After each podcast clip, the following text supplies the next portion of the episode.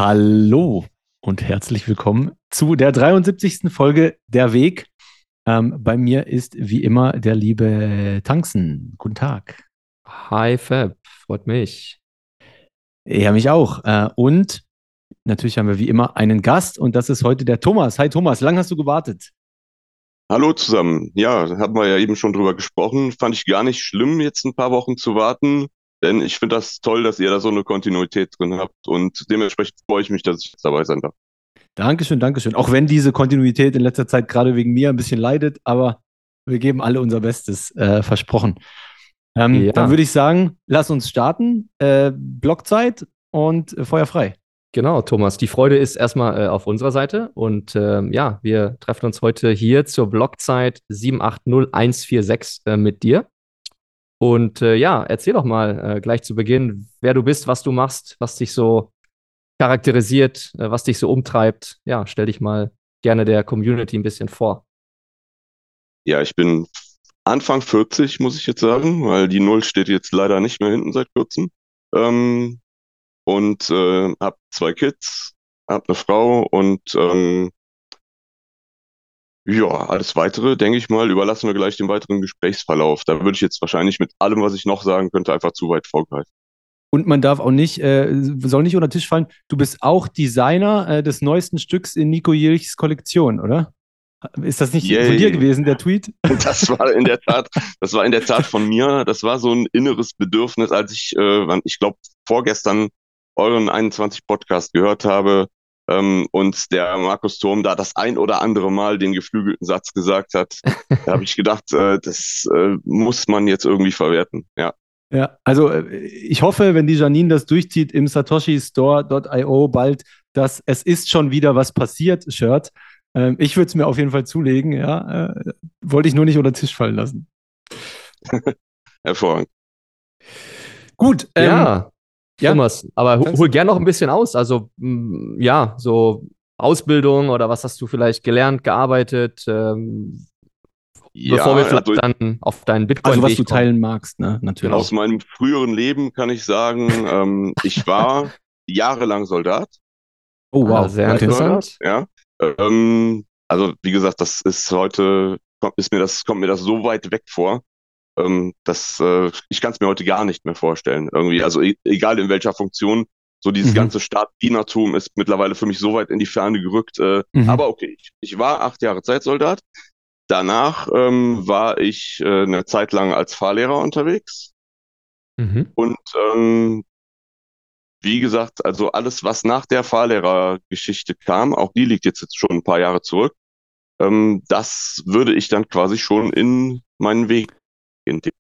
Aha, okay, da- dann muss ich natürlich fragen, welcher Zeitpunkt, wann in der Timeline war genau dieser Scheidepunkt? Also alles, wo du dann nachher in den Bitcoin-Weg packen würdest, wann war das?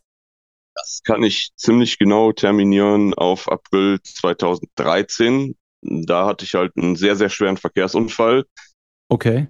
der bei mir Was? eigentlich alles umgeworfen hat. Mhm. Und ähm, das hat mich dann, also auf, auf lange Sicht, würde ich sagen, auf jeden Fall zu Bitcoin geführt. Auch wenn das natürlich in der Zeit noch nicht offensichtlich für mich war und noch Klar. nicht irgendwie so einen direkten Impact gegeben hat, aber das war auf jeden Fall für mich äh, ein Anlass, um vieles zu überdenken, vieles neu zu stricken und Mhm. ähm, ja, im Prinzip einen ganz anderen Weg zu gehen, als den, den ich vielleicht sonst gehabt hätte. Mhm. Wenn ich fragen darf, und du darfst an jeder Stelle natürlich sagen, ähm, nee, möchte ich skippen oder, oder möchte nicht drüber reden, das ist kein Problem. Ähm, wie lange warst du so, ich sag mal, aus dem normalen Leben außer Gefecht nach diesem Verkehrsunfall? wenn man mit normales Leben Arbeitsleben im klassischen Sinne bezeichnen Mhm. würde, würde ich sagen, äh, to date bis heute. Wow, Ja. okay. Mhm. Ähm, und wenn man äh, sagen würde, wie lange haben dicke auf, äh, Dinge auf der Kippe gestanden einfach ähm, und mussten quasi neu angegangen werden, Mhm. dann würde ich das terminieren irgendwie so auf, ja, vielleicht ein bis zwei Jahre nach dem Unfall. Ne, danach Okay. konnte ich eigentlich unter veränderten Vorzeichen ein relativ normales Leben wieder weiterführen. Okay. Das ist krass. Ich überlege Ja. gerade, ähm, äh, Tanzen, ob wir, ob wir kurz auf die Soldatsache eingehen. Ich fände es sehr, sehr spannend, ähm, insofern du überhaupt drüber sprechen möchtest. Oder vielleicht möchtest Ja, du die Zeit ja also auch für dich alles- abhaken. Alles das, was in meiner Vergangenheit stattgefunden hat, ist im Prinzip äh, frei verfügbar. Das ist kein Problem. Okay. Ähm, also mich würde einfach interessieren, wir kommen ja natürlich noch zu deinem Bitcoin-Weg und was ab diesem Scheideweg passiert, ist klar. Aber mich würde interessieren, äh, direkt, wie du das selber aus heute, heutiger Perspektive siehst und ob du jetzt firsthand das Gefühl hast, ähm, in diesem Ökos Ökosystem Bundeswehr, sage ich jetzt mal, ne, ähm, werden Sachen anders geframed, als sie vielleicht wirklich sind und man hat vielleicht ein anderes Bild, als man das haben sollte. Ist das so? Ist das nicht so? Wie siehst du das? Also aus meiner damaligen Sicht als aktiver Soldat muss ich ganz ehrlich sagen, ich war, ich war immer schlecht angepasst. Ja, ob das, Mhm. das fing mit der Schule an irgendwie und, und setzte sich dann auch im Job und auch in der Bundeswehr irgendwie fort. Okay. Ähm, ich war halt irgendwie, äh, ich war nicht gebo geboren für Befehl und Gehorsam, sagen wir es mal so. Ja, also Mhm. meistens war ich dann derjenige, der dann äh, irgendwelche Sachen in Frage gestellt hat, die man vielleicht besser hätte so stehen lassen oder ne, wo dann auch schon mal gesagt worden, ey, das ist dein Vorgesetzter, das kannst du doch nicht machen. Doch, kann ich schon, weil ich muss ja heute Abend wieder gut einschlafen und ähm, muss morgen früh wieder in den Spiegel gucken können, so, ne? Mhm. Also das war damals schon, ähm, obwohl äh, das halt zu einer Zeit war, wo alles noch irgendwie so in den Fugen waren. Ja, es gab schon einen Afghanistan-Einsatz, wo man irgendwie geteilter Meinung drüber sein konnte. Äh, hatte ich aktiv glücklicherweise nie was mit zu tun, habe ich mich jetzt auch nicht drum gerissen unbedingt. Aber ähm, so wie es jetzt heute ist, ja, dass man im Prinzip ja den Krieg vor der Haustür stehen hat und ähm, sich fragen muss, was ist denn da die letzten Jahrzehnte falsch gelaufen, dass wir irgendwie nur Munition für drei Tage haben oder so. Ja, ähm, das waren halt Fragen, die damals irgendwie äh, gar nicht irgendwie so auf dem Tablett standen, muss ich auch ganz ehrlich sagen. Und äh, aus heutiger Sicht muss ich ganz ehrlich dazu sagen, dass ich finde es halt sehr kritisch, wenn man schon irgendwie äh, einen Staat hat, der auf äußere Sicherheit irgendwie eingehen sollte, dass der dann so damit umgeht, irgendwie so ein Konstrukt kaputt spart und dann sagt, oh, hm, da drüben ist Krieg, ja, dann äh, wir haben aber keine Munition, so ungefähr. Ne? Das ist halt, finde ich schon sehr, sehr kontrovers. Ja. Okay. Ja, vielleicht Also, ja. erstmal, äh, ja, Thomas, erstmal äh, zoll ich dir äh, großen Respekt, dass du nach der äh, Geschichte, die du erlebt hast, jetzt hier so vor uns sitzt und äh, deine Geschichte Ja. erzählen möchtest. Also erstmal, ja, finde ich, da äh, gebührt äh, großer Respekt. Ähm, und ich, ich hätte eine Frage auch noch zu dem Schwenk vom Soldat zum Fahrschullehrer. War das, weil du schon dieses Rebellische in dir hattest und dann irgendwie weg wolltest und das irgendwie so gespürt hast? Oder war das komplett irgendwie aus anderen Gründen? Also grundsätzlich war meine, meine Zeit, also man hat als, als Zeitsoldat hat man halt einen Zeitvertrag, der war halt Okay. nach diesen acht Jahren einfach rum und ich habe für mich da in, in dem Verein halt einfach keine Zukunft gesehen. Ähm, dann hat man halt so einen gewissen Anspruch an Berufsförderungsgeldern und, und Maßnahmen, die man halt äh, abgreifen kann. Und ähm, über diese Schiene habe ich dann halt nachher die Fahrlehrerausbildung gemacht. Und ähm, im Zweifelsfall, wenn ich bei der Bundeswehr geblieben wäre, erstens äh, habe ich da für mich keine Zukunft gesehen und zweitens wäre ich im Zweifelsfall wahrscheinlich dann ein paar Jahre später rausgekommen, sprich ein paar Jahre älter und noch schlechtere Berufschancen auf dem freien Markt irgendwo. Okay, und die, die Fahrschulgeschichte war dann als angestellter Fahrlehrer oder warst du da selbstständig? Genau, also man macht erstmal eine Ausbildung, ja, die dauert äh, je nachdem, was man halt an Qualifikationen erlangen kann, irgendwo zwischen einem und zweieinhalb Jahren. Mhm. Ähm, ich habe dann nachher schwerpunktmäßig Motorrad geschult und war eigentlich in der Zeit, in den Jahren, wo ich Fahrlehrer war, immer als angestellter Fahrlehrer unterwegs, ja.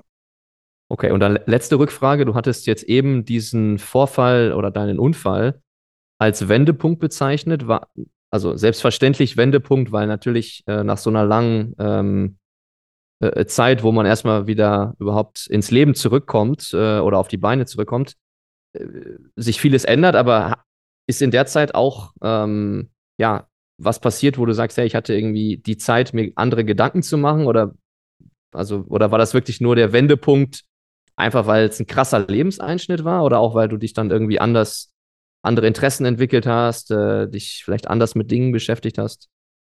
Ja, also es war halt schon äh, ein heftiger Einschnitt, vor allem, weil es halt ein krasser, heftiger Unfall war, den ich auch nur mit, mit viel Glück und ich glaube dreieinhalb Wochen künstlichem Koma überlebt habe. Ja. Und ähm, ihr könnt euch vielleicht vorstellen, dass man nach so einer langen Liegezeit oder in dieser langen Liegezeit hat man sehr, sehr viel Zeit, sich Gedanken zu machen über Dinge.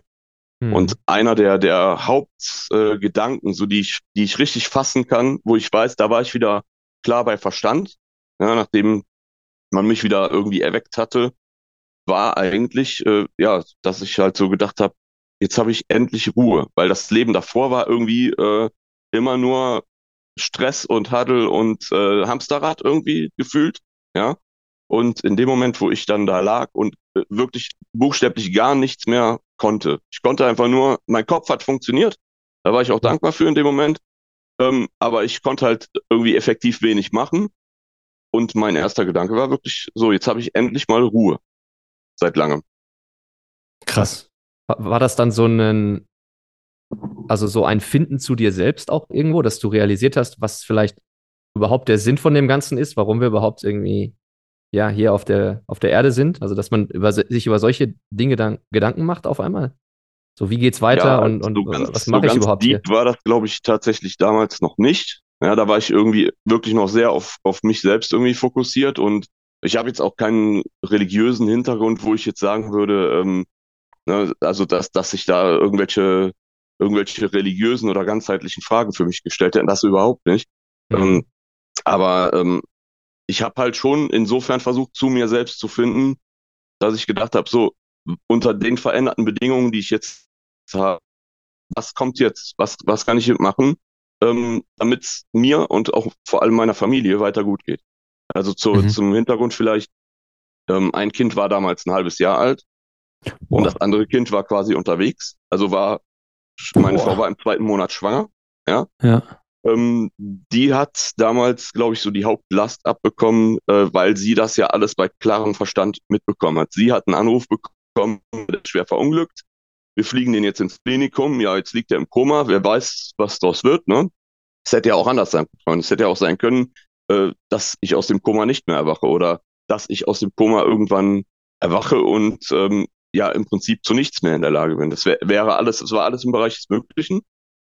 Und ähm, ja, letzten Endes musste sie damit umgehen und ähm, hat das aber anscheinend so gut gemanagt und vor allem mir auch in dieser Aufwachphase immer wieder angetragen, hier das und das ist passiert.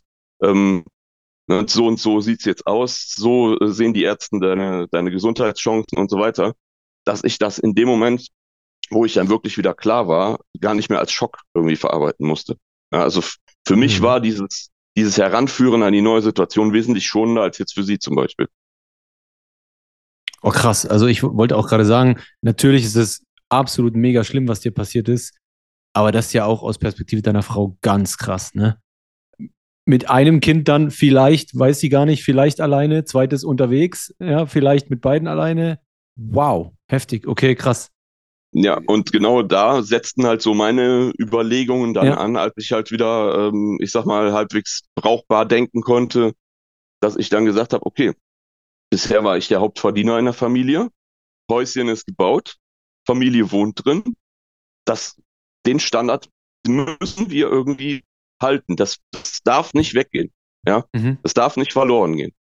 Und das Mhm. war einer der, der Punkte, wenn man sagen will, ja, das, worüber habe ich mir Sorgen gemacht in der Zeit, das war eigentlich meine Hauptsorge.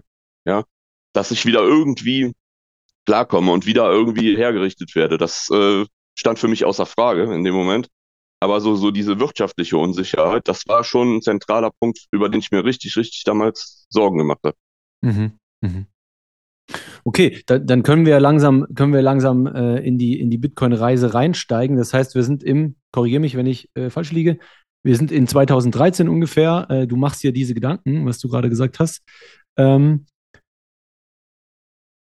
und dann? Ja, dann hat sich nach dem Krankenhausaufenthalt, also in, der, in dem Klinikum, hat sich ja erstmal Mhm. so ein halbes Jahr Lehrmaßnahme noch angeschlossen, Ja. wo ich auch der Familie insofern noch nicht zur Verfügung stand, weil ich halt echt noch ein paar körperliche Baustellen in erster Linie abzuarbeiten hatte, Ja, ja bevor es klar, irgendwie weitergehen konnte. klar. Ähm, und in der Zeit war halt mein oberstes Ziel, dass ich zur Geburt des zweiten Kindes auf jeden Fall dabei sein will. Dass ich raus will aus der Reha und ähm, na, so gut wie möglich wiederhergestellt, aber auf jeden Fall die Geburt miterlebe. Und da befinden wir uns dann jetzt im Herbst 2013. Das zweite Kind, die Welt, ich war halt dabei, wie sich das gehört und das, der Plan hatte schon mal funktioniert. So. Sehr cool, ja, das ist doch, Ja. das ist doch gut. Ähm, okay, und dann hast du, äh, das heißt, du bist mehr oder weniger, hast du vorher gesagt, äh, ist wieder alles IO geworden, äh, längerfristig. Ähm, und wie bist du dann dieser, dieser Idee ähm, oder diesem Gedanken, der da erzeugt wurde, dieser wirtschaftlichen Unsicherheit, wie bist du dem dann, dann gefolgt? Wie, wie bist du dem begegnet? Und, und was hast du da vorher noch alles touchiert, bevor du vielleicht dann auch Bitcoin gestreift hast? Ja, das erste, was wir äh, im Prinzip in die Wege geleitet haben damals, war, dass wir im Prinzip so eine Art Rollentausch veranlasst haben, weil ich ja wusste, dass ich gesundheitlich zumindest zum alten Job nicht mehr in der Lage war ähm, und meine Frau aber mit ihrer beruflichen Zukunft noch ein bisschen was vorhatte, haben wir gesagt, okay, dann mache ich die Elternzeit, so dass sie beruflich weiterkommen kann. Haben im Prinzip insofern Mhm. dann die Rollen getauscht, dass sie dann die Hauptverdienerin war. Ich bin dann noch eine ganze Zeit auf äh, Krankengeld und nachher irgendwie so eine Überbrückungshilfe irgendwie rumgelaufen, wo ich aber auch von Anfang an wusste, das ist auf Dauer irgendwie nicht das, wo ich hin will. Ne? Das muss einfach, da muss ich was tun. Ähm, dann hat man irgendwie, weiß ich nicht, anderthalb Jahre später von Seiten der Rentenversicherung mich nochmal in eine zweite Reha geschickt, wo ich von Anfang an gesagt habe, so das, was ich gesundheitlich erreichen konnte, habe ich erreicht und wahrscheinlich noch mehr, als mir viele Leute zugetraut hatten. Aber ich habe es halt dann, äh, ich sag mal, wahrnehmen müssen, damit sich dieser, äh, ja, damit sich dieser Weg irgendwie weiter beschreiten ließ. Ähm, Wäre, und wären sonst Ansprüche gestrichen worden, wenn, wenn oder? ich, wenn ich diese Reha verweigert hätte, dann hätte ich quasi Okay. mit Null da gestanden. Ne? Dann, dann hätte es gar nichts mehr gegeben erstmal. Und Okay. ähm, die Reha war halt insofern ja für mich dann auch die Möglichkeit äh, darzulegen nochmal, dass halt mein alter Job für mich komplett indiskutabel gestorben ist. Der ging gar nicht mehr. Ne?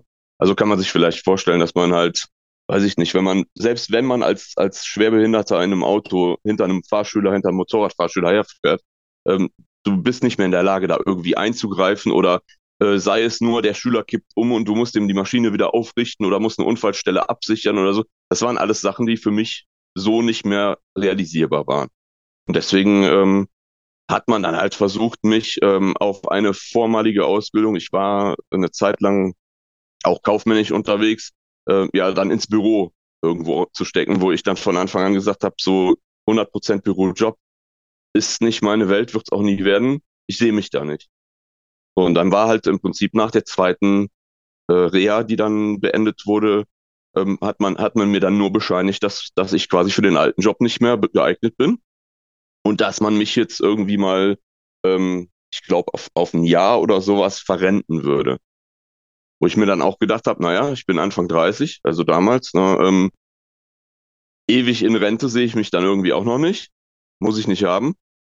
Ähm, hab dann aber während meiner, äh, während dieses Jahres Rente irgendwann festgestellt, dass es die Möglichkeit gibt, ähm, zu der Rente ähm, alles das hinzuzuverdienen, was nicht offiziell als Erwerbstätigkeit gilt. Ja, da gibt's also so, ich weiß nicht, ob die beabsichtigt sind oder ob die einfach vergessen wurden im Gesetz. Es gibt halt Hintertürchen, die zum Beispiel sagen, alle Kapitaleinkünfte zählen nicht als Erwerbstätigkeit. So, und dann habe ich halt so gedacht, naja, wenn ich jetzt für mich die Zeit habe und ähm, sowieso eher kein Fan von abhängiger Beschäftigung bin, dann gucke ich doch mal, was ich für mich draus machen kann, ob ich eventuell irgendwo anders auf den grünen Zweig kommen kann. Und das von mir aus gilt halt dann nicht offiziell als Erwerbstätigkeit. Von mir aus äh, bin ich halt in den Büchern offiziell weiter Rentner in dem Sinne. Ähm, aber ich konnte halt was tun. Ich konnte was für mich tun, für meine Bildung, ähm, konnte der Familie irgendwie finanziell weiterhelfen. Und insofern war das alles für mich okay, denn äh, also ich komme wunderbar damit klar, dass ich irgendwie mich eigenverantwortlich beschäftige, ähm, eigenverantwortlich lerne, eigenverantwortlich mir meine Zeit einteile. Ähm, und da habe ich halt gemerkt, äh, so in dieses abhängige Beschäftigungsleben möchte ich gar nicht mehr zurück. Ja, du siehst mich äh, schmunzeln, äh, Thomas. Was war das genau? Also, was hast du denn da dann gelernt oder womit hast du dich beschäftigt? Ja, äh, das, äh, da gibt es mit Sicherheit so ein paar Sachen, äh, wo man auch drüber schmunzeln darf. Also ähm, es fing dann irgendwie an, dass ich äh, mal so leicht in diesen Finanzsektor reingetastet habe äh, mit ETFs. Äh, eine Zeit lang hatte ich auch mal ein bisschen Geld in so äh, in so Robo-Advisor, sagt euch vielleicht was, reingeschmissen, wobei ich da recht Mhm. äh, schnell gemerkt habe, dass das irgendwie mir viel zu inaktiv und ineffizient irgendwie alles war. Ähm, Mhm. Und habe halt gemerkt, äh, dass das wahrscheinlich irgendwie nicht die Zukunft meines Investments dann sein wird. Dann habe ich mich mal eine Zeit lang äh, in Richtung Daytrading verirrt. Ja, Mhm. und äh, habe da, äh, wie sollte es anders sein, natürlich auch das ein oder andere Lehrgeld bezahlt, natürlich. Mhm. Ähm, geht wahrscheinlich nicht anders, wenn man sich da auf sowas einlässt. Habe aber dann auch schnell eingesehen, dass wenn ich auf dem Sektor irgendwie weitergehen möchte, dass ich dann wohl ähm, ohne fundierte Bildung, in welchem Sinne auch immer, nicht weit komme. Hab dann auch ein paar Online-Seminare, also ne, nicht, nicht diese Scam-Geschichten, die halt immer überall aufpoppen, sondern hab mir halt schon die Sachen rausgesucht, die mich selber interessierten.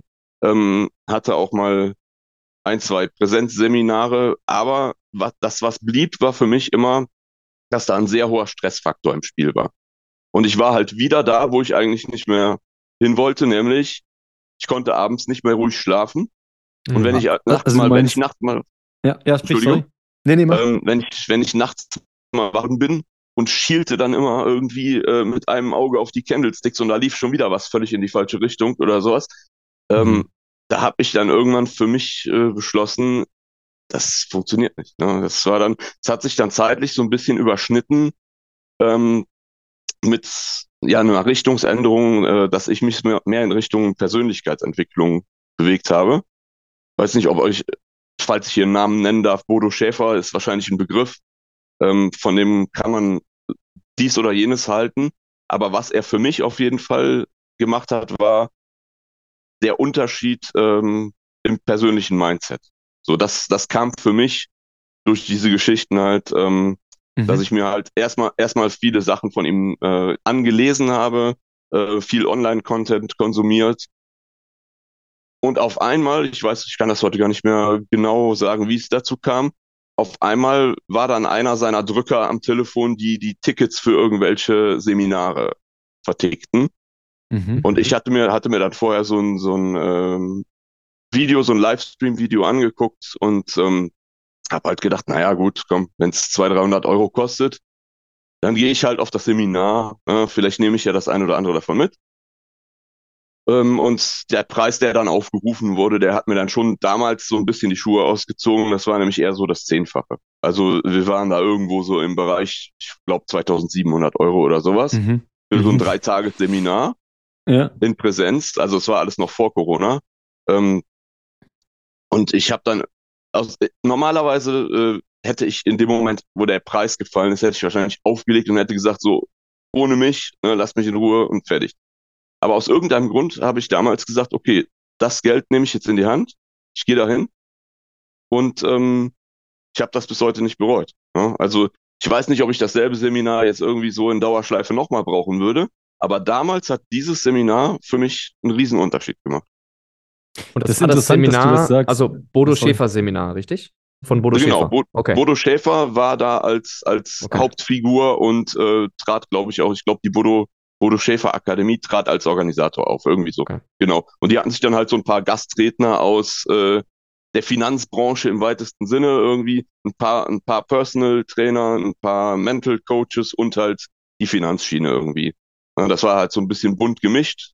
Und dann waren das halt teilweise so Podiumsgespräche, teilweise Vorträge, irgendwelche Motivationsreden, tralala. Ähm, wie gesagt, da war's, das war mit Sicherheit nicht alles für mich geeignet, aber insgesamt bereue ich das halt nicht, dass ich da hingegangen bin. Ja, super spannend, dass du das erzählst. Ähm, äh, man kann ja von solchen äh, Persönlichkeitsentwicklungssachen, Mentalcoaches und so halten, was man möchte, aber ich kenne tatsächlich auch mehrere Leute, die auch selbst genau das Gleiche sagen. Die sagen, ich war dort und dort an einem Seminar und es war unfassbar teuer Aber all die Leute, die ich kenne, die mir das erzählt haben, haben trotzdem gesagt, sie haben das niemals bereut. Weil sie an diesem Seminar hat irgendwas Klick gemacht, haben sie irgendeinen Arschtritt bekommen, den sie benötigt haben, der irgendwie ein paar Rädchen gedreht hat, äh, was dann irgendwas verändert hat. Finde ich, finde ich super spannend.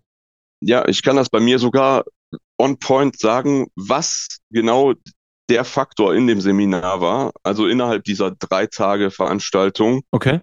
der bei mir es hat klicken lassen. Und das ist die- der so oft zitierte Müssen die ähm, Zuhörer jetzt dafür Doktor- zahlen oder, oder, oder Nein, um Gottes? Willen, um Gottes Willen. Dafür, für das, für diese Info würde ich kein Geld nehmen. Es war der bei euch auch schon so oft zitierte surfende Doktor aus Österreich. Der war einer der Gastredner da. Ach krass. Ja, Und hat über, über, über, über Finanzen und Co. geredet oder über, über Krypto? Oder? erstaunlicherweise, erstaunlicherweise hat er sich bei diesem Seminar, der hatte irgendwie, weiß ich nicht, so einen halben Vormittag, zwei, zweieinhalb Stunden Mhm. Redezeit hatte der da. Ähm, ich hatte auch währenddessen das Gefühl, dass das irgendwie alles so ein bisschen mit der heißen Nadel gestrickt war, weil der war weder vorangekündigt, alle anderen Redner auf dem Seminar waren vorher schon bekannt gegeben. Mhm. Ähm, ob der da irgendwie nur so, ne, so einen Spot als Lückenfüller gemacht hat oder so, ich weiß es nicht im letzten Ende. Äh, Fakt war, er war zu dem Zeitpunkt offensichtlich in Deutschland und er hat sich dann dafür zwei Stunden auf die Bühne gestellt und hat wirklich von der Pike auf über, ähm, ja, was ist eine Blockchain, ähm, wie ist Bitcoin ins Leben gerufen worden äh, und warum ähm, ist das potenziell gut, dass es sowas wie Bitcoin gibt. Es fiel, das überrascht mich jetzt im Nachhinein, nachdem ich ein paar Jahre mehr Erfahrung auf dem Buckel habe schon, es fiel nicht einmal irgendein Shitcoin, den er da für sich selber schillen wollte oder sowas. Und das kann ich im Nachhinein vielleicht nur darauf zurückführen, dass er äh, sich des Rahmens vielleicht bewusst war. Er hätte wahrscheinlich irgendwie auf einem von seinen eigenen Vorträgen anders geredet. Ähm, und er hat da in dem Moment wirklich versucht, äh, Leute, die sich mit Finanzanlage schon länger beschäftigten, äh, in diesen, ich sage jetzt mal in Anführungszeichen, Crypto-Space reinzuholen, beziehungsweise erstmal da Interesse zu schaffen. Und dementsprechend ähm, war dafür irgendwas anderes außer Bitcoin als Paradeobjekt einfach gar kein Platz. Weißt du das Jahr, wo dieses Seminar war? Das war 2019. Das war Okay. ja, Ende dann- Juni dann war- 2019. Dann wundert es mich tatsächlich, weil dann hatte er ja tatsächlich schon eigene Projekte, also 10x oder was das war. 10x das war schon zu dem Zeitpunkt haben. schon für ihn zumindest gestorben. Also er Ah, war, war da das sogar schon raus. durch? Der war da Okay, schon okay, raus. okay, okay. Ähm, das habe ich aber alles erst im Nachhinein mir selber irgendwie zusammengeklaubt und zusammengesucht, nachdem ich ihn ein bisschen mehr durchleuchtet habe dann. Ja, ähm, also er, er hat weder von 10x noch von irgendwelchen anderen Projekten damals irgendwie da großartig was erzählt. Mhm. Ähm, sein Thema in dem Moment war wirklich ähm, Decentralized Ledger, ähm, Bitcoin und Blockchain im weitesten Sinne, sage ich jetzt mal. Ja, auch wenn wir das jetzt Ja. natürlich nicht mehr so gerne alles in einem Atemzug hören, aber ihm äh, nach, nach dem Eindruck, den ich nachher von ihm gewonnen habe, hat es mich schon fast gewundert, dass er da so fokussiert drauf geblieben Ja. ist. Also interessant, dass er das nu- nur das erwähnt hat und äh, bis heute, das muss man ihm leider lassen, ja, äh, da muss man ehrlich sein. Ähm, er ist jetzt auch nicht der Schlechteste im, im, im Bitcoin und Blockchain erklären, ja. Also äh, ich habe ganz am Anfang auch einige Videos von ihm geschaut, die mir äh, geholfen haben, so ganz, äh, ganz grundlegende Sachen irgendwie mal zu verstehen. Das, das ist ja auch meiner Meinung nach Teil seines Businessmodells, ne? diesen wirklich dann auch guten, sinnvollen Content zu erstellen und dann immer mal im Nebensatz zu sagen, äh, ich persönlich investiere natürlich in das Projekt, ja, sodass dann jeder denkt, oh, ha, dann mache ich das natürlich auch. Ja, so Wobei das ungefähr. für mich echt der Ausstieg war in dem Moment, wo, wo ich mir halt nachher auch Videos angeguckt habe von ihm, wo er dann anfing, seine eigenen Projekte zu schillen.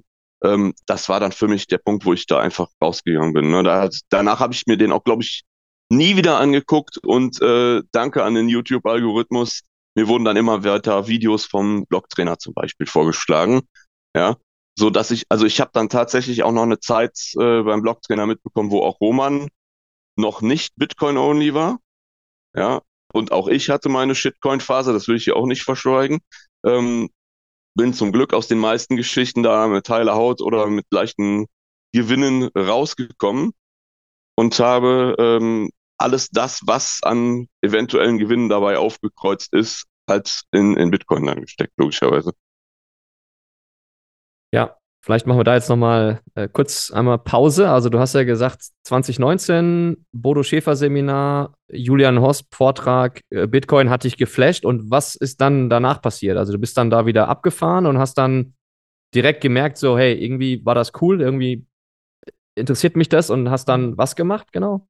Ah, und Ich vor allem vielleicht ganz kurz, sorry, er- ergänzt vielleicht auch noch, ähm, wie war denn die Reaktion auch von den anderen auf diesem Seminar auf dieses Topic dann? Also haben da alle gesagt, boah, das ist totaler Quatsch, ähm, äh, Bitcoin, das ist doch ein Ponzi-Scheme? Oder, oder hattest du das Gefühl, das hat alle so ein bisschen interessiert? Also das war, ähm, ich würde sagen, aufgrund der Altersstruktur auf dem Seminar war das jetzt nicht die astreine Zielgruppe. Ja? Also ich mit meinen damals, was war ich denn da? Ja, Mitte, Ende 30. Ich war da irgendwie schon einer der jüngeren Fraktionen. Es war, war halt irgendwie der so der grobe Altersschnitt, würde ich so sagen, 50 plus irgendwie. Ähm, Mhm.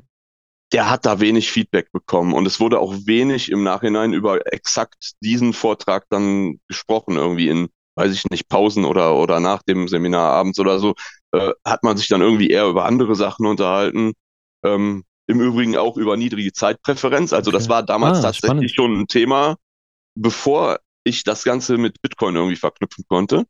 Mhm. Ähm, nee, also grundsätzlich äh, würde ich sagen, hat er da recht wenig bewegt.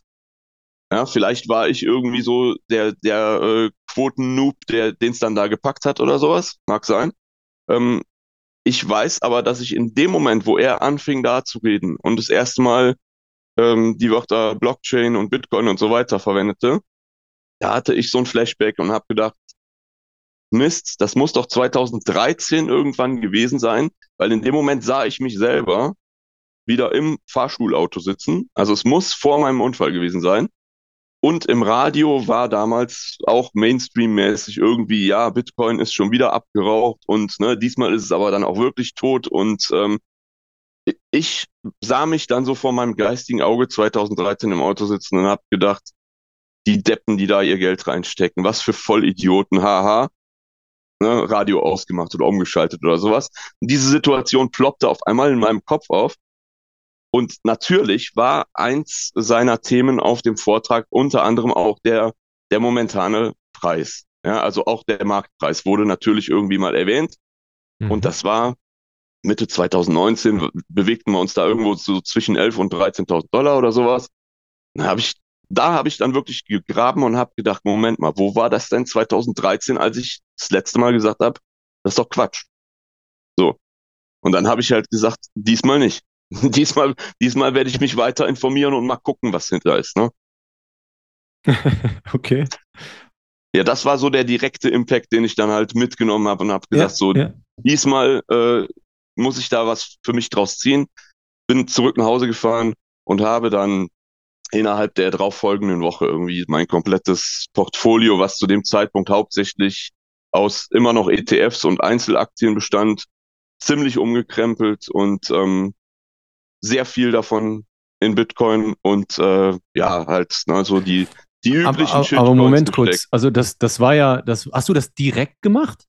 Oder war das ein Prozess habe- von Wochen habe- und Monaten? Nein, ich habe also tatsächlich nach diesem Seminar, nach dieser Initialzündung, wo ich dachte so, äh, ich muss mich jetzt mit dem Thema näher befassen, habe ich, glaube ich, ich bin samstags von dem Seminar zurückgekommen, habe Sonntag und Montag, weiß ich nicht, äh, gelesen, konsumiert, weiß ich, was noch alles, ähm, und fühlte mich dann irgendwie Mitte der Woche, das war, glaube ich, ja, das war der vierte, siebte 2019. Können wir mal gucken, was für ein Kalendertag war, aber äh, für, für einen Wochentag war.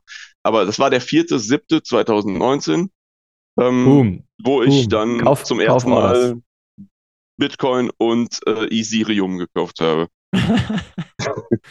Krass. Ja. Aber das heißt, dann bist du auch ein krasser Intui Intuitionsmensch, oder? Also, das, du hattest ja in den zwei, drei Tagen jetzt irgendwie nicht irgendwie von A bis Z alles verstehen können, aber irgendwas hat dir gesagt, okay, äh, Skin in the Game, rein da. Das, das ist intuitiv irgendwie Das gut. war tatsächlich, also einer meiner Hauptbeweggründe war tatsächlich einfach, wenn ich jetzt nicht reinspringe, dann kann ich mir auch beim nächsten Mal kein Urteil drüber erlauben. Ja, genau das, was du sagtest, Skin in the Game und ähm, davon möglichst auch irgendwie nicht nur 3,50 Euro, Ne? Deswegen habe ich dann, wie gesagt, umgeschichtet und habe angefangen, Aktien zu verkaufen, das Geld in Bitcoin gesteckt und habe in Vorbereitung auf dieses Gespräch tatsächlich nochmal ähm, in meine Historie reingeguckt und bin tatsächlich seit dem 4.7.2019 permanent DCA unterwegs gewesen. Also von Tag 1 an DCA. Das ist krass. Zumindest was, zumindest was Ah. Bitcoin betrifft. Hat man tatsächlich selten, ne? dass das Ja. so schnell, Ja. so schnell auf fruchtbaren Boden stößt. Du, Ähm, durch wen kam es denn? Das, ähm, der, der DCA-Gedanke durch einen Ro Roman oder? Also DCA an sich war mir vorher schon ein Begriff, Ah, also aus aus, der, Aktien- aus der äh, Begriff. Aktiengeschichte Mhm. halt, ja, Mhm, mhm, dass man mhm. dadurch halt über, über längere Frist irgendwie einen günstigen Durchschnittspreis erreichen kann, ja, und sich dann, ähm, genau, das war halt äh, eins meiner Learnings aus meinem Daytrading-Ausflug, ja, weil da ist es ja tatsächlich so, du kaufst gehebelt, ja, und entweder bist du danach am Arsch oder du bist um, äh, weiß ich nicht, 10x reicher oder sowas, ne, so, wenn du es mit, mit entsprechenden Summen machst. Und dementsprechend, ähm, das war einer meiner größten äh, Learnings, wo ich gesagt habe, okay, das passiert mir nie wieder, dass ich zu viel auf ein Pferd setze.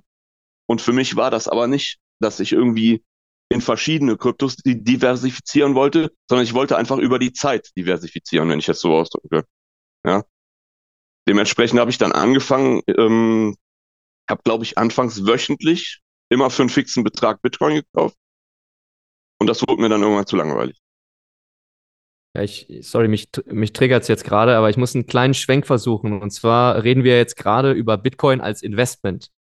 Weil du eine gewisse Damals- persön persönliche ne, Situation hattest, du wolltest die Familie absichern, du wolltest äh, möglichst ähm, ja, da auf, äh, auf guten Beinen stehen.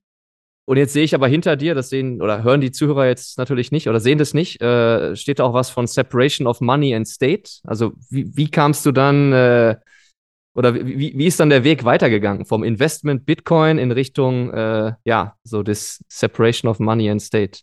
das hat tatsächlich noch so seine Zeit gedauert. Also, ne, das, das würde ich mir jetzt nicht anmaßen zu behaupten, dass ich irgendwie so nach drei Tagen Erkundigungen einholen irgendwie dann schon so weit war.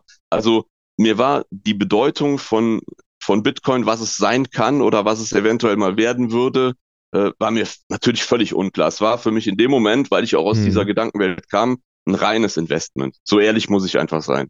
Ja. Ja. Ähm, habe dann, ähm, wie gesagt, anfangs wöchentlich DCA für einen fixen Betrag immer ausgeführt. Und das wurde mir dann irgendwann, wurde mir das zu öde und ich habe gedacht, äh, wenn ich wöchentlich zum selben Zeitpunkt immer dasselbe Geld reinschmeiße, dann kann das ja sein, dass in der Woche dazwischen irgendwie tausend verpasste Chancen meinen Weg pflastern. dann habe ich, da habe ich die Abstände verkürzt. Dann habe ich, bin ich von wöchentlich DCA auf alle drei Tage DCA gegangen Habt also quasi den, den vorher wöchentlichen Betrag durch drei gesplittet und hab dann halt dreimal gekauft in der Woche. auch So immer mit manuell ausführen, oder? Weil zu dem Ja. Zeitpunkt Immer mit gab's- manuell gab's ja- ausführen. ja. Genau, da, also die ganzen Services, die waren mir damals, falls es die denn schon gab, noch völlig unbekannt irgendwie. Ähm, natürlich auch über eine KYC-Börse und alles, was dazugehört, klar. Ähm, aber äh, schön konsequent immer dreimal die Woche oder alle drei Tage, muss ich sagen, zum selben Zeitpunkt immer weiter gekauft. Auch das fand ich dann irgendwie, äh, ne, also der Hintergedanke war immer, ja, aber wenn es zwischendurch dippt, montags, und ich habe meinen Kauftermin erst mittwochs, so, bis dahin ist doch der Dip schon wieder ne, hoch oder so, dann wurde täglich. Und irgendwann reichte täglich auch nicht mehr. Und ähm, seit, weiß ich nicht, den letzten zwei Jahren bin ich, glaube ich, bei dreimal täglich oder so.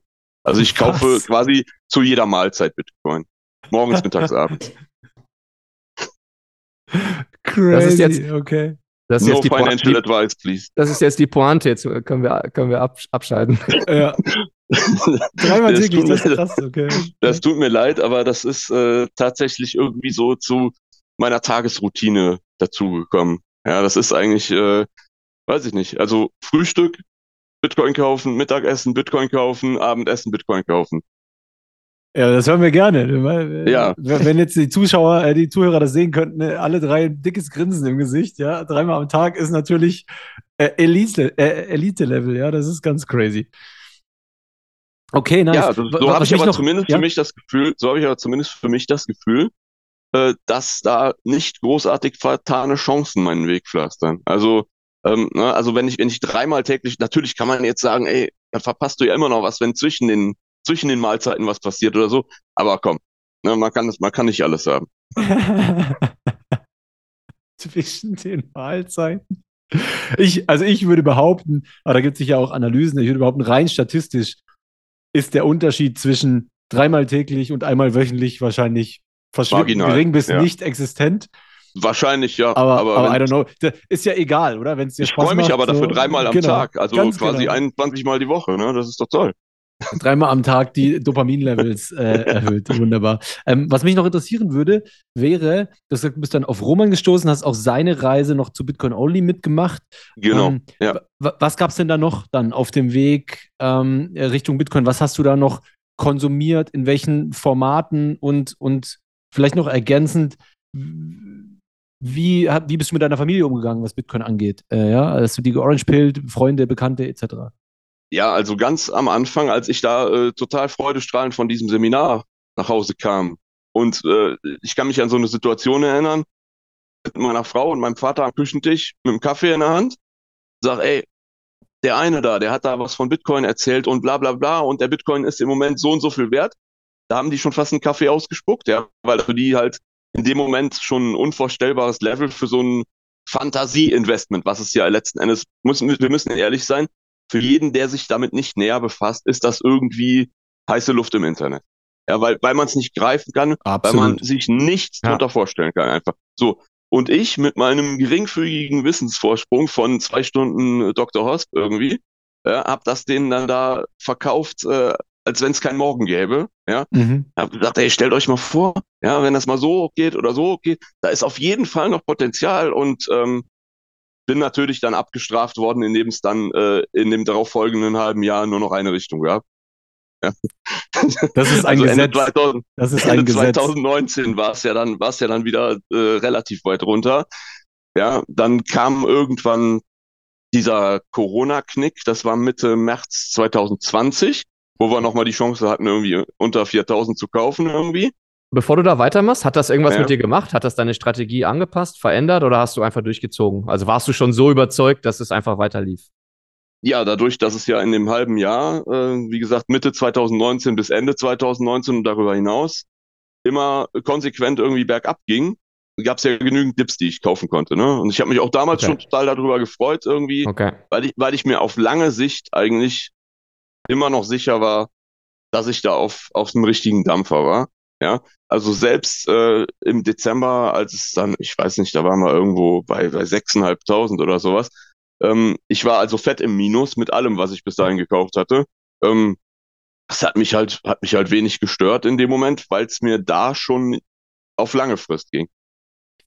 Was ich noch nicht raushöre, äh, Thomas, ähm, woher kommt diese Confidence? Also, okay, Julian Hosp zwei Stunden, ein bisschen Roman und that's it? Oder hast du irgendwie, also, woher kam diese tiefe Überzeugung? Also was ich bis dato definitiv noch nicht hatte, war, ich kannte 21 noch nicht, ich kannte eure Podcasts äh, noch nicht. Ich hatte außer irgendwie Let's Make the World Crypto Fit von eben diesem Doktor noch kein Buch konsumiert. Ähm, das Einzige, was ich für mich, glaube ich, beanspruchen würde, ist, dass ich gesagt habe, diesmal bleibst du bei der Sache, von der du überzeugt bist irgendwie. Also es war äh, für mich stand es nicht zur Debatte, irgendwie einen Schritt zurück zu machen und irgendwas mit Verlust irgendwie wieder abzustoßen. Weil ich, ich, ich wusste ganz genau in dem Moment, dass das äh, wird größer, das wächst. Ja, also nicht nur, nicht nur der Preis oder Price Action, sondern der ganze Space äh, wird größer. Das waren natürlich schon so Inputs, die man auch über den Blocktrainer dann mitbekommen hat, dass halt ähm, da mehr dahinter steht als ähm, irgendwer, der einem irgendwie so das nächstbeste Investment verkaufen will. Ja, also dass da, dass da schon so eine gewisse Geisteshaltung dahinter stand, ja, und gewisse Werte, die die Leute mitunter auch vertraten. Das war mir zu dem Zeitpunkt halt auch schon klar. Ähm, aber ich bin halt meiner Strategie treu geblieben und auch in dem, in diesem Corona-Dip im März 21, nee, 20 war es, ne? März 20. Ähm, 20. habe ich halt weiter DC8 und nicht irgendwie alles, was ich hatte, in den Dip geschmissen. Da kann man jetzt drüber streiten, aber ich bin halt genau auf meiner Linie geblieben und ähm, habe halt, hab halt weitergemacht und ähm, war aber immer noch nicht Bitcoin-only und auch äh, aus heutiger Sicht betrachtet würde ich auch sagen, noch lange nicht in das Rabbit Hole gefallen. Es war nach wie vor ein Investment unter mehreren, kann man schon so sagen. Ja, hört man selten. Äh, Respekt. Ähm, ist ziemlich, ziemlich unique. Also habe ich so noch nicht gehört. Ähm, Also ich finde vor allem auch spannend, dass, äh, äh, dass du, dass du äh, das DCA durchgezogen hast bei Dips dann auch, ne? Und nicht mal gesagt hast, oh, jetzt mal mehr, jetzt mal mehr, weil da kommen ja auch viele Bitcoiner dann in die Bredouille, weil dann gibt es einen Dip, dann kaufst du, dann gibt es noch einen Dip und noch einen Dip und noch einen Dip und den Dip vom Dip. Und irgendwann denkst du, oh, Ja. shit, ja, alles Pulver verschossen. Und, und da wäre dann auch wieder einfach nur durch DCA äh, smarter gewesen, wahrscheinlich. Also was ich, wovon ich mich jetzt nicht ganz frei sprechen kann, natürlich habe ich, wenn ich irgendwie so den Verdacht hatte, so das war aber jetzt der Ultra-Dip, äh, kann sein, dass ich da schon mal so ein oder zwei DCA-Beträge dann verdoppelt habe. Ja, das schon. Aber ich habe nie irgendwie gesagt, so jetzt aber alles rein. und wie kam dann der Weg zum Rabbit Hole? Also du meintest gerade, du warst da noch nicht im tief im Rabbit Hole. Was, was ist dann noch passiert? Dann, äh, also abgesehen davon, dass ich dann angefangen habe, irgendwie Sachen zu lesen, äh, also ich sag mal so die Standardwerke, ne, was wahrscheinlich jeder von uns gelesen hat, 21 Lektionen. Darüber, zu dem Zeitpunkt, als ich 21 Lektionen gelesen habe, Mhm. wusste ich noch nicht, wer Gigi ist.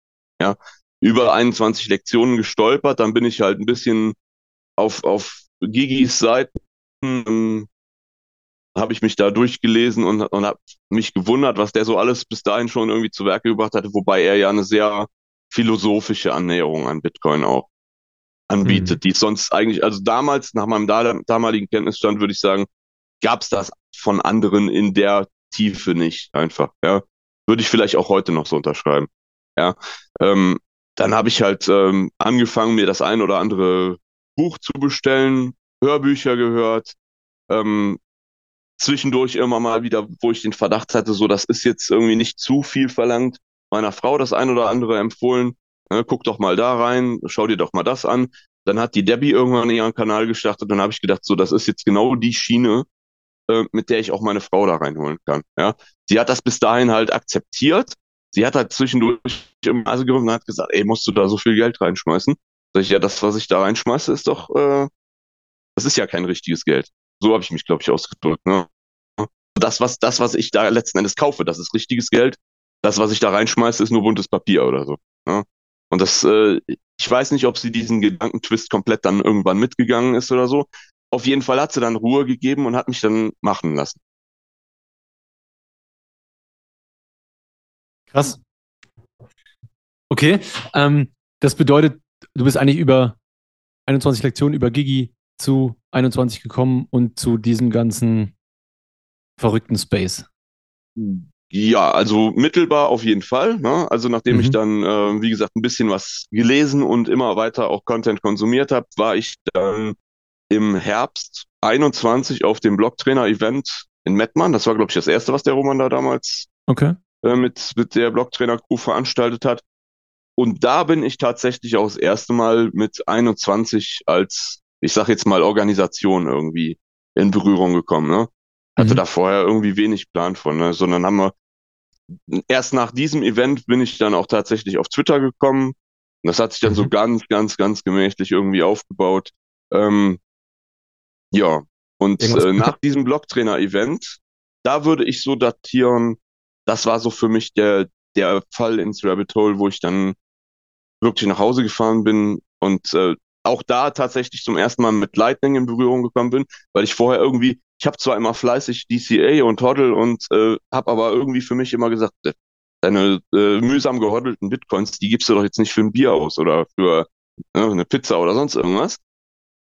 Und habe aber, nachdem ich dann zum ersten Mal mit Lightning in Berührung gekommen bin, habe ich halt auch der Schiene halt irgendwann einen gewissen Sinn abgewinnen können. Und habe dann halt äh, an dem Wochenende noch meinen Kindern vorgeschlagen, ob sie nicht eine Wallet auf Satoshi aufs Handy haben wollen und ihr Taschengeld dann in Zukunft in Bitcoin nehmen. Mhm. Äh, Das Ja, heißt, wahrscheinlich unterm, unterm Strich gesagt, war das Faszinierende an diesem Blocktrainer-Event, was diesen Kaninchenbau beschleunigt hat, dass du so viele andere Leute gesehen hast, die so passionate über diese Thematik sind wahrscheinlich, oder? Erstens, Dass man sich genau, nicht vorkommt wie der dumme Sonderling, äh, äh, weil alle irgendwie im Bekanntenkreis sagen, oh, wa- was machst du da? Sondern dass es ganz viele andere Leute gibt, die sagen, das, das ist es. Ganz genau. Also da waren einerseits natürlich die Panels und, und die Vorträge, was dann da halt gelaufen ist, ist die Mhm. eine Geschichte, aber wie du schon richtig sagtest, ähm, die Community an sich, ne? Also dass halt ähm, schon in der Warteschlange vor dem Event dann Leute anfangen und reden da über irgendwelche Lightning Channels und, und äh, Routing-Gebühren und weiß der Geier was. Ja, wo ich zu dem Zeitpunkt noch überhaupt keinen Plan hatte. Ja. Wohlgemerkt, nachdem ich schon zwei Jahre in Bitcoin investiert war. Ja. Und das war der Tag, an dem aus dem Investment wirklich eine Lebensüberzeugung wurde, würde ich so sagen. Sehr nice. Kli- Klingt sehr gut. Und bist dann auch wahrscheinlich zum Meetup, Meetup-Gänger geworden, wahrscheinlich, oder? So, Äh, tatsächlich so ein bisschen verdreht. Also Meetups äh, hatte ich zu dem Zeitpunkt, weil wie gesagt, da 21 habe ich erst so unter ferner Liefen auf dem Blocktrainer-Event überhaupt mal gehört und Mhm. kennengelernt. Ja, dann habe ich mir ein paar Videos vom Helper mal angeschaut und äh, hier und da mal ein bisschen Content auf, auf YouTube. Ähm, Mhm. Aber aus irgendeinem Grund, weiß ich auch nicht warum, ähm, so zu eurem Podcast oder so, bin ich immer noch nicht gekommen. Weiß ich, weiß ich im Nachhinein wirklich nicht, warum das so war. Äh, Das nächste, was dann tatsächlich war, als wir letztes Jahr im Sommerurlaub äh, waren, habe ich zu meiner Frau gesagt, in Innsbruck ist die BTC 22 im September, da fahre ich auf jeden Fall hin. So, dann habe ich äh, mir dafür das, das Ticket dann geholt und ähm, bin dann äh, in dem in der Konferenz äh, ja auch nochmal ganz anderen Sichtweisen natürlich begegnet. Ja, ähm, ich sag mal, das, das macht halt schon, auch wenn der in dem Moment nicht, nicht live vor Ort war, das macht halt schon Eindruck, wenn Michael Saylor da auf so einer 50 Quadratmeter Leinwand zu einem spricht und ähm, ja, im Prinzip, den musste man ja nur anpieksen und der hat irgendwie eine halbe Stunde da Redezeit voll gemacht oder so. Mhm. Ja. Mhm. Ist, also Michael Saylor ist äh, one of a kind, ne? den gibt's halt nur einmal. Ne? Ähm, aber auch alle Speaker, die halt mit ihrem Spirit da vor Ort waren und dieses Event bereichert haben. Ähm, und auch, da muss ich an der Stelle mal äh, Kompliment an dich, Fab, äh, denn du wirst es nicht wissen, wir sind uns auf der Konferenz über den Weg gelaufen und du hast mir was geschenkt. Echt? Sag, was habe ich dir Echt? geschenkt? die Kinnlade fällt runter. Haben wir, haben wir, haben wir gequatscht direkt- miteinander dort länger? Ja, also Quatsch wäre jetzt zu viel gesagt, ganz kurz. Äh, das war nach dem Vortrag von dem Mark Steiner, Bitcoin verwahren und äh, Mhm. vererben, also, wo Mhm. er sein Buch auch unter anderem vorgestellt hat, bin ich kurz dann raus aus der ähm, aus dem Vortrag, weil ich unbedingt das Buch von ihm haben wollte. Genau wegen, was ich eben sagte, der, Und dass du meine wolltest, Kinder dass das mittlerweile signiert, habe ich recht? der wollte, ich wollte das signiert haben Stimmt. und Mhm. bekam dann mit, wie der Mensch vor mir sein Buch mit Signatur überreicht bekam mit den Worten, ja, das war jetzt das letzte. Und ich so, scheiße. Ja, und habe ich ihn trotzdem angesprochen, habe ihn zu seinem Vortrag gratuliert, habe gesagt, äh, dass ich das Thema halt spannend finde, aber äh, dass ich halt jetzt schon quasi mitbekommen hätte, dass das das letzte Buch war. Und dann hast du äh, so von der Seite irgendwie gesagt, hier, da ist doch noch eins in der Auslage, nimm das doch. So, Und dann hatte ich mein Buch mit Ja, Signatur. gerade als, als, als das mit dem Buch signieren, äh, Ja. da, da hat es da hat's geklingelt. Ja, stimmt. stimmt. Genau. Ich, war- ich erinnere Ja. mich noch, wie der Markt da rumgelaufen ist. Äh, ja, ja, okay. Ja, und das äh, hat er mir dann signiert, äh, aber nicht für mich, sondern für meine Kinder. Das fand ich halt super cool. Ja. Und ähm, ja, nach dem, nach der BCT äh, 22, ähm, da war wirklich, also da, da bestand auch überhaupt kein Restzweifel mehr. Ne? Das war nicht alles so äh, der, der, der Weg, der danach folgte, vorgegeben, ja. Also ich bin immer noch, ich bin immer noch auf dem Trichter, dass das richtig ist, meinen Kindern ihr Taschengeld in Satoshis zu bezahlen. Ähm, mittlerweile sind meine Kinder auch äh, im DCA-Modus, ohne es wahrscheinlich zu wissen. Nicht nur auf der Taschengeldschiene, sondern wir haben dann irgendwann gesagt, so bevor wir jetzt irgendeinen ETF-Schwachsinn die Kinder noch anfüttern oder sowas, damit die später was haben, lass uns das Geld, was wir sonst in einen ETF stecken, doch monatlich für die Bitcoin kaufen. Das Ganze dann auf eine Cold Wallet und liegen lassen. So. Mhm. So, die sind, die sind beide äh, noch relativ jung. Ja, also ich sag mal, zwei Harvings haben wir noch, bevor die große äh, volljährig wird. Und Mhm. dann schauen wir mal, was dabei rausgekommen ist. An, an der Stelle kein Financial Advice in diesem Podcast. Also macht eure Niemals. eigenen Entscheidungen. Äh, auch nie zu überzeugt sein, nie sagen, es gibt kein Risiko mehr. Es gibt, es gibt weiterhin auch ein Risiko. Also ne, macht, eure, macht euren eigenen Research. Äh, Thomas, aber dann, ähm, glaube ich, haben wir jetzt so die Bitcoin-Reise ziemlich detailliert äh, abgeschlossen. Eine, also um äh, so ein bisschen wieder ins Programm zurückzuführen. Wo, wo siehst du dich denn jetzt äh, persönlich und äh, ja, ähm, in Anführungsstrichen auch beruflich, wobei du hattest ja schon äh, hergeleitet, dass ähm, ja, beruflich ihr auch diesen Rollenswitch hattet. Jetzt haben wir nicht, sind wir nicht genau darauf eingegangen, was du beruflich genau machst, aber wo, wo siehst du dich so persönlich jetzt in den nächsten äh, fünf bis zehn Jahren? Also beruflich bleibe ich tatsächlich offiziell auf dem Stand, den ich halt jetzt schon ein paar Jahre habe. Ja, das heißt, auf dem Papier bin ich Rentner, im Mhm. Geiste bin ich Bitcoiner. Ähm, ich äh, habe ja den Luxus, dass ich sehr viel Zeit in meine eigenen Interessen stecken kann. Dessen bin ich mir bewusst. Ja. Ja. Ähm, nichtsdestotrotz äh, genieße ich das aber auch irgendwie da, da, wo ich halt kann, auch ein bisschen dem Bitcoin-Space zu contributen und was beizutragen. Sehr stark. Das freut uns natürlich zu hören. Ich weiß jetzt zwar nicht genau, an welcher Stelle du äh, contributest, aber es spielt auch gar keine Rolle. Äh, ich glaube, ja, äh, egal was man tut, äh, wenn man es mit so viel Leidenschaft und Herz macht, wie ja, du uns hier äh, von deiner Reise erzählt äh, hast, ist es, glaube ich, äh, sehr, sehr viel wert. Also vielen Dank. Vielen Dank dafür. Ja, Entschuldigung, wenn ich da jetzt gerade nicht, nicht sehr detailreich war. Ich Ach, kann das gut. gerne sagen. Ich habe, ich habe ein äh, Projekt mal in Angriff genommen, nennt sich Social Sets, auch auf Twitter zu sehen, äh, Social-Sets. Ähm, Okay. Dass die Grundidee des Ganzen war ursprünglich mal ähm, Lightning als Bezahlvariante in einer Schulmensa oder in einer Schulküche halt zu implementieren. Ja, Cool. das war halt so, ja, das, das hört sich cool an, ähm, allerdings nur so lange, bis man es mit deutschen Behörden zu tun bekommt. Ja. Ja, das mir Dementsprechend, äh, also da hängen halt so viele Instanzen drin. Ja, die Schule ist städtisch, ähm, ja, die Regularien sind teilweise ähm, vom Bundesland vorgegeben. Der Mensa-Betreiber ist eine Firma. Das wäre derjenige, den man noch mit am, am leichtesten irgendwo ins Boot holen könnte. Ja, wenn man dem die Vorteile von, von Lightning, beziehungsweise es gibt ja mittlerweile auch äh, verschiedene Implementierungen, wo man sagen kann, okay, du hast eine Wallet, empfängst Lightning-Zahlungen, aber das geht dann quasi als, als Stable ähm, direkt in Dollarform oder so über. Gibt's ja alles schon. Ja, ähm, Hm. das wäre das wäre gar nicht das zentrale Problem gewesen. Allerdings äh, die Schulen, die sind dem gegenüber einfach nicht aufgeschlossen. Das habe ich dann auch irgendwann eingesehen, ja, dass das äh, wahrscheinlich in Deutschland zunächst mal, entweder ist die Zeit noch zu früh oder es lässt sich einfach so nicht implementieren, wie ich mir das vorgestellt hatte. Nichtsdestotrotz hatten natürlich in der Zwischenzeit, während ich das so sonnig angegangen bin, irgendwie auch schon Leute hier und da ein paar Sets an dieses Projekt geschickt und gespendet, ähm, wo ich mir dann gedacht habe, es muss aber ja trotzdem irgendeinem Zweck zugutekommen. Und ähm, demzufolge bin ich jetzt mit äh, verschiedenen afrikanischen Schulen, also im Oh, cool, Im das wollte ich südlichen Afrika. Genau, im nice. südlichen Afrika. Teilweise hat der, der Hermann von Bitcoin Ekasi mir da Kontakte gemacht. Ähm, wir waren letzten Dezember, also jetzt über einen Jahreswechsel, waren wir auch in Namibia. Also es bezieht sich nicht nur auf Südafrika, sondern deswegen sagte ich gerade südliches Afrika.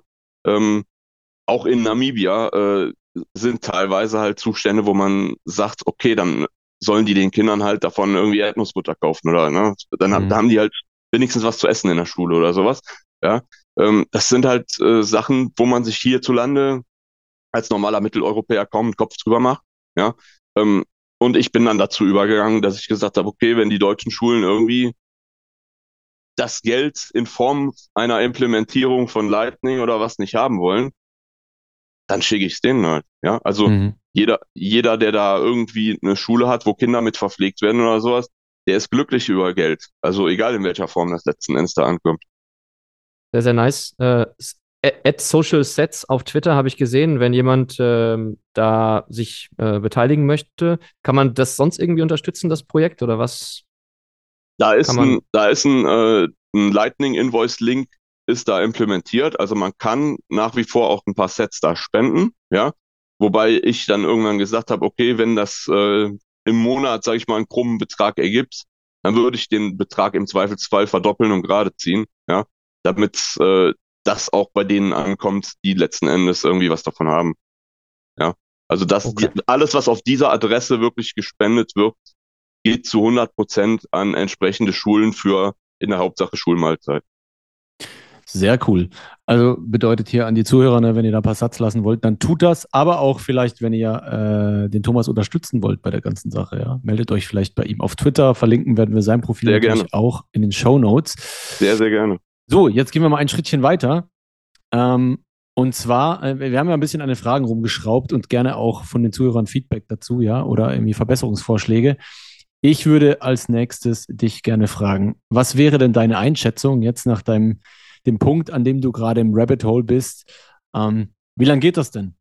Bis, bis der Drops gelutscht ist, vielleicht für die Welt, ja, bis wir auf einem Bitcoin-Standard sitzen, geht das fünf Jahre, geht das 50 Jahre, geht das 500 Jahre?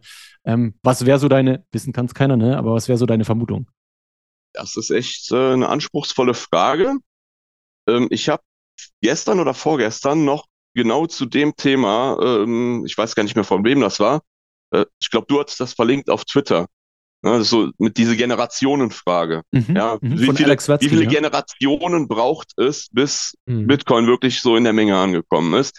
Und ähm, auch wenn er seinen Artikel begann mit, ähm, das kommt euch jetzt wahrscheinlich irgendwie viel zu zurückhaltend vor. Und also, ähm, ich war da schon so ein bisschen dabei. Also, ne, wenn man, wenn man uns quasi als erste Generation mit Bitcoin, mit einer Existenz von Bitcoin überhaupt annimmt, ja, und davon ausgeht, dass es für unsere Kinder unter Umständen schon selbstverständlich werden könnte, dann kann ich mir schon vorstellen, dass das danach noch so ein, zwei Generationen braucht, bis das so die Welt als Ganzes erfasst hat. Also ich gehe da auch davon aus, dass wir, wenn wir ganz viel Glück haben, wir es zu unseren Lebzeiten noch erleben können. Aber die Hand würde ich dafür nicht ins Feuer legen. Mhm. Ja, also er, sagt ja, so- er sagt ja in dem Artikel, kurz für die Zuhörer vielleicht, äh, skizziert Alex Watzke, dass es, glaube ich, drei Generationen geht, ne? Sind, wenn ich mich Ich nicht meine, er täusche, geht dreimal. vier. Aber ja, okay, ja. Hm, ich äh, muss nochmal nachschauen. Aber also, wenn es drei sind, äh, drei Generationen, a 20 Jahre, glaube ich. Ähm, in der ersten Generation sind wir dann jetzt schon. Es sind noch fünf Jahre übrig sozusagen und dann äh, wären es noch ungefähr 45 Jahre. Aber er skizziert es relativ interessant, finde ich. ich. Ist schwer immer zu sagen, oh ja, da gehe ich mit. Das ist einleuchtend, weil es ist ja sowieso äh, alles äh, Zukunftsmusik. Äh, aber ich finde es schon äh, spannend und interessant erklärt, ja. Ähm, Wäre für Ja, mich auch was, was hinhauen könnte und, und, ja, und, und zeigt auch, dass es vielen halt doch nicht nur darum geht, irgendwie zu ihrer Lebzeit noch irgendwie äh, den dicken Fiat Cash-Out zu machen, sondern ähm, hier grundlegend was an der Struktur zu verändern. Hm. Ja, also diese langfristige Denkweise, die ist, denke ich mal, auch ähm, eins der zentralen Aspekte, um die es sich einfach bei uns dreht. Und ähm, ich denke mal, wenn man so diese, dieses äh, Modell Low Time Preference überhaupt nicht begreift, dann ist man wahrscheinlich auch nicht in Bitcoin. Ja. Ja, sehr cool, äh, Thomas. Jetzt äh, bei der letzten Frage bin ich tatsächlich gespannt auf deine Antwort, ähm, weil du jetzt schon sehr viel auch zu Persönlichkeitsentwicklung erzählt hast. Ähm, ja, was bei dir so in den letzten Jahren passiert ist. Aber wenn du es zusammenfassen müsstest, was hat Bitcoin bei dir persönlich am meisten verändert? Bitcoin hat für mich total meinen Blick auf das Leben an sich verändert. Ja, also ähm, natürlich sollte man sein Leben und jeden Moment irgendwo wertschätzen, aber trotzdem muss man irgendwo diesen Spagat gehen und sagen, okay, das für heute, das für später. Ja, also du kannst, äh, es gibt ja Leute, die sagen, ja, lebe und äh, kümmere dich nicht darum, was morgen ist oder sowas. Hm. Da äh, habe ich mich tatsächlich nie wieder gefunden. Ich habe immer versucht, irgendwie auch für die Zukunft was zu haben und vorzuplanen. Ja, umso mehr jetzt nochmal, wenn man halt Kinder hat. Ja, denkt man mindestens diese eine Generation weiter, wenn nicht sogar noch weiter. Aber ich würde schon sagen, dass das meine sowieso schon recht niedrige Zeitpräferenz nochmal weiter runtergesetzt hat. Ihr hattet mal irgendwann einen Gast, der hat das so schön bezeichnet mit Bitcoin ist Zeitpräferenz Limbo und das würde ich voll unterschreiben. Ja, das fand ich auch einen sehr geilen Titel, ja. ja. Cool. Ja, und klingt so ein bisschen so, als ob du dann nochmal ein zusätzliches Werkzeug an die Hand bekommen hast mit Bitcoin, um dieses für die Zukunft ähm, Leben äh, wirklich auch im Hier und Jetzt äh, umzusetzen. Ja. Auf jeden Fall. weil ich habe äh, nie das Gefühl, dass mir im Hier und Jetzt irgendwas entgeht, Hm. aber ich habe immer das Gefühl, dass für die Zukunft äh, noch äh, there's more to come, kann man sagen. Ne? Also da es geht noch einiges. Das heißt im Prinzip das, was du ganz am Anfang gesagt hattest, ähm, was du erreichen wolltest, dass äh, das ruhig schlafen, das hat tatsächlich ein für andere das schlimmste, volatilste Asset, äh, hat, hat das geschafft.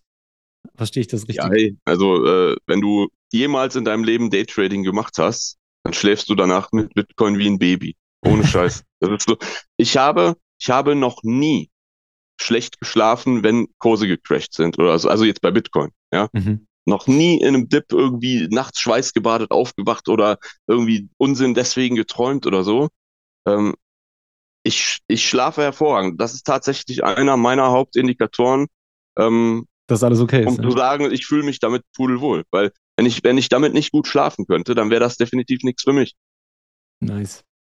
Sehr gut, das ist doch auch ein schönes Schlusswort. Ähm, ja, und wenn ihr zu Hause auch äh, gut schlafen könnt, wenn der Sparplan läuft, äh, dann meldet euch gerne auch bei uns. Äh, wir haben zwar jetzt wieder Backlog, aber wie gesagt, meldet euch gerne. Ähm, Thomas, ich bedanke mich bei dir. Es war eine äh, wunderbare Episode, glaube ich. Vielen Dank, dass du uns sehr viele auch sehr private Insights gegeben hast, ähm, die dir den Anschub vielleicht für diese Veränderung gegeben haben. Ähm, hat auf jeden Fall Spaß gemacht. Das kann ich so zurückgeben. Sehr gerne. Vielen, vielen Dank, Thomas. Auch von meiner Seite. War ja mega nice und äh, danke für die Offenheit. Wunderbar. Und wer jetzt noch äh, bis jetzt drangeblieben ist, der weiß, äh, wenn ihr möchtet und es noch nie gemacht habt, probiert es zumindest einmal aus und hört unseren Podcast via Value for Value. Ja, äh, könnt ihr ein paar Sats streamen, die dann äh, bei uns landen, könnt Boosts machen. Ähm, man muss das nicht stetig machen. Natürlich sind diese, diese Value for Value Apps vielleicht auch nicht die geilsten Podcast-Player, aber ich finde, das sollte jeder auf jeden Fall mal probiert haben äh, weil es ist schon äh, echt nice und da gibt es äh, auch wirklich coole Interfaces mittlerweile. Ähm, wenn ihr es noch nicht getan habt, bewertet uns gerne auf der Plattform eurer Wahl, wenn ihr das möchtet. Und gebt uns gerne Feedback zu anderen Fragen, besseren Fragen. Äh, meldet euch bei uns, wie gesagt, wenn ihr auch mal hier über euren Weg sprechen wollt. Natürlich, ja, je außergewöhnlicher, desto besser. Aber was wir auch gelernt haben mittlerweile, äh, es gibt eigentlich fast keinen langweiligen Weg. Ne? Also es ist jedes Mal spannend, äh, irgendwie, auch wenn es der zehnte Ingenieur ist, der weiß ich nicht was macht. Es ist immer individuell und es ist immer spannend. In diesem Sinne entlasse ich uns alle drei jetzt mal ins Wochenende.